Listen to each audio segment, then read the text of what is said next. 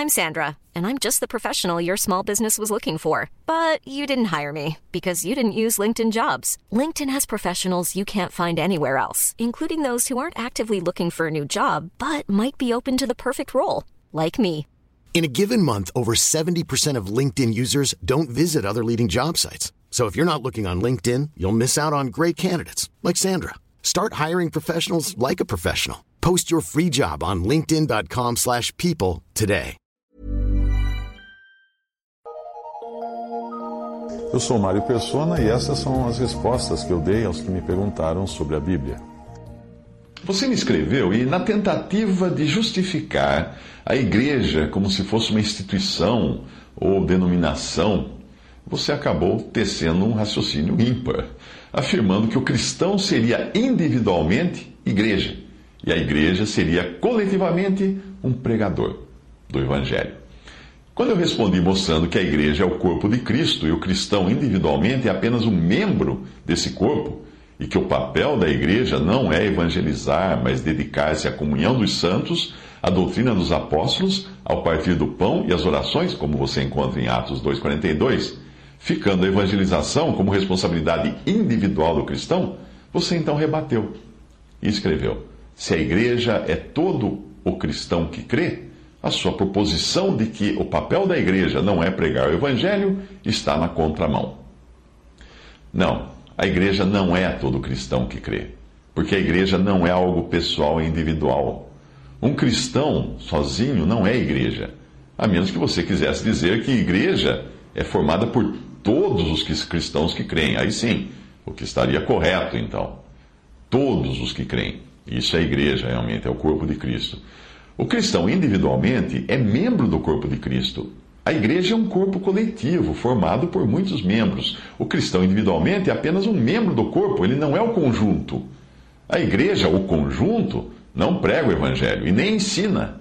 Os membros desse corpo de Cristo, cada cristão individualmente, esses sim, pregam o evangelho e ensinam, porque Cristo deu dons, indivíduos ou individuais à igreja para a edificação do corpo de Cristo.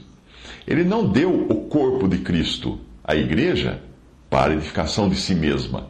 Ele deu os dons para a edificação do corpo. Efésios 4, de 11 a 12. Ele mesmo, Cristo, depois de subir, subir aos céus, deu uns para apóstolos, e outro para, outros para profetas, e outros para evangelistas, e outros para pastores e doutores, querendo o aperfeiçoamento dos santos, para a obra do ministério, para a edificação do corpo de Cristo. Ainda assim, você voltou a escrever insistindo que se o conjunto é igreja, então o individual seria igreja também. E foi além, afirmando que você é individualmente noiva de Cristo. Vamos ver se de uma vez por todas eu consigo explicar esse, esse equívoco que você está cometendo. Em Mateus 18, você tem cada coisa no seu devido lugar. Lá existe um irmão tratando com outro individualmente, por uma ofensa qualquer e depois, esse irmão é, que está tentando se desculpar com o outro, obter dele uma conciliação, ele é exortado a levar a questão à igreja, demonstrando assim que o cristão individualmente não é igreja, porque se ele fosse igreja individualmente, naquela, naquela discussão que ele estava tendo com outro irmão, ele não seria exortado a levar a questão para a igreja. Ele ainda é exortado a levar um ou dois irmãos como testemunhas para resolver a questão. Mas ainda assim, esses dois ou três não são considerados igreja.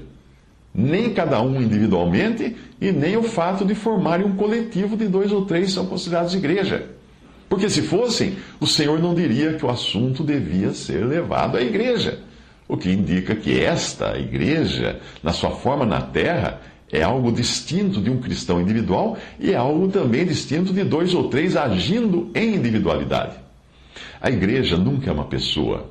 A igreja é o corpo de Cristo, representado por dois ou três, e não apenas um, que estão congregados ao seu nome, reconhecendo a sua autoridade no seu meio. Essa é a representação local desse corpo de Cristo, desse um só corpo. Repare que não são dois ou três que se reúnem a si mesmos, mas que são reunidos ou congregados. Onde dois ou três estiverem reunidos, estiverem congregados, é a passagem diz.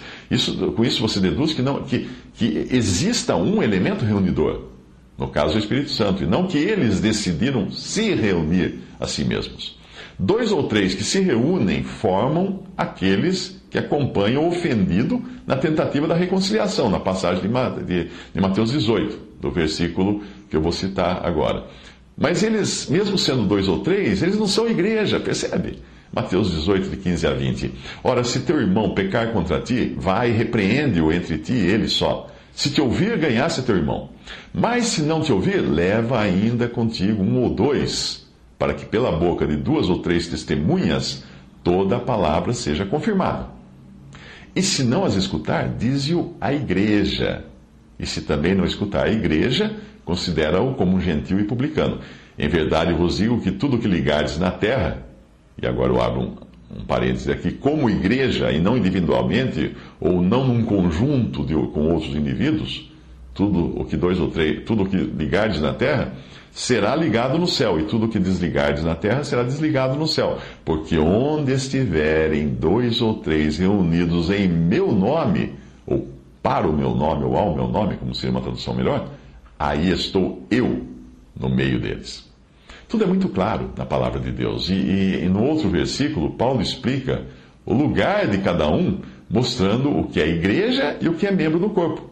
Veja 1 Coríntios 12, 27, quando ele diz: Ora, vós, plural, sois o corpo de Cristo e seus membros em particular. Percebe a distinção que o apóstolo faz? O conjunto é a igreja, é o corpo de Cristo, o membro é o particular. Se você achar que o crente é individualmente igreja, então ele será também individualmente a noiva de Cristo, o que vai gerar uma confusão ainda maior. Aí as bodas seriam com cada cristão individualmente, mas o que nós vemos em Apocalipse é que a igreja, o corpo formado por todos os salvos, é ela que desce ataviada para o noivo, igreja, o conjunto desce ataviado para o noivo. Eu já vi muitos cristãos fazerem afirmações do tipo: eu sou a igreja, você é a igreja. Mas isso biblicamente não é correto e conduz também a outros erros. Se cada cristão individualmente fosse a igreja, então, então poderia ser dito que a igreja não só prega o evangelho, como também que a igreja ensina a doutrina. Mas aí nós teríamos uma contradição, porque a igreja é feminina, a igreja é uma mulher, é noiva.